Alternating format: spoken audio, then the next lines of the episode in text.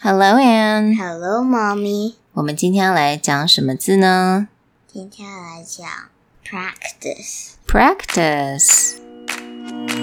Hi，I'm Anne。 I'm Mommy.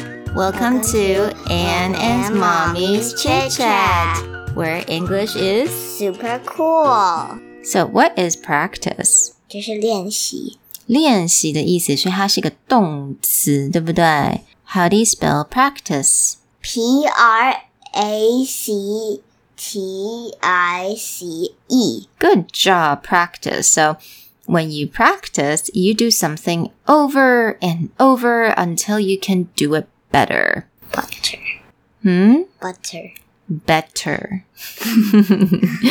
so, what do you need to practice every day?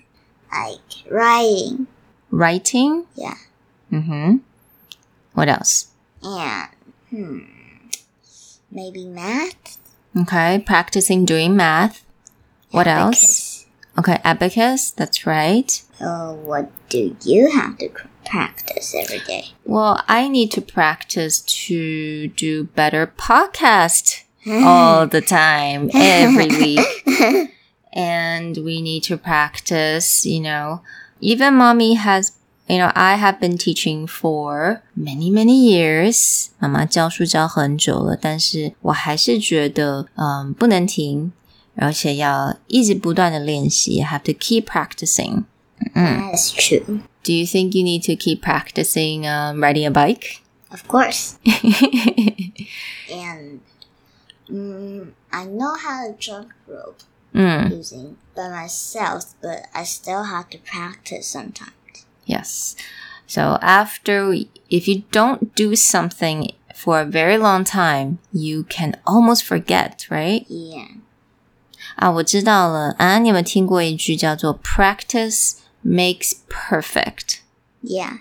Yeah, On the cartoon. in the cartoon. so when you practice and practice, if you do it over and over and over again, and then you can maybe become perfect. Perfect 就是完美的意思，就是你要很会做一件事情，你就是要不停的练习，也就是我们的 practice。Okay, so practice makes perfect. So I really hope you guys, whatever that you're practicing, you can do it over and over again. What about you, Anne? What do you want to practice makes perfect? Maybe writing English Mm-hmm. and practicing doing podcast too. okay. All right, so let's hope we can practice and become better and better, right? And wait, what do you practice? You'll be a professional. If you Oh, yes. you keep practicing, you become professional, right? Yeah.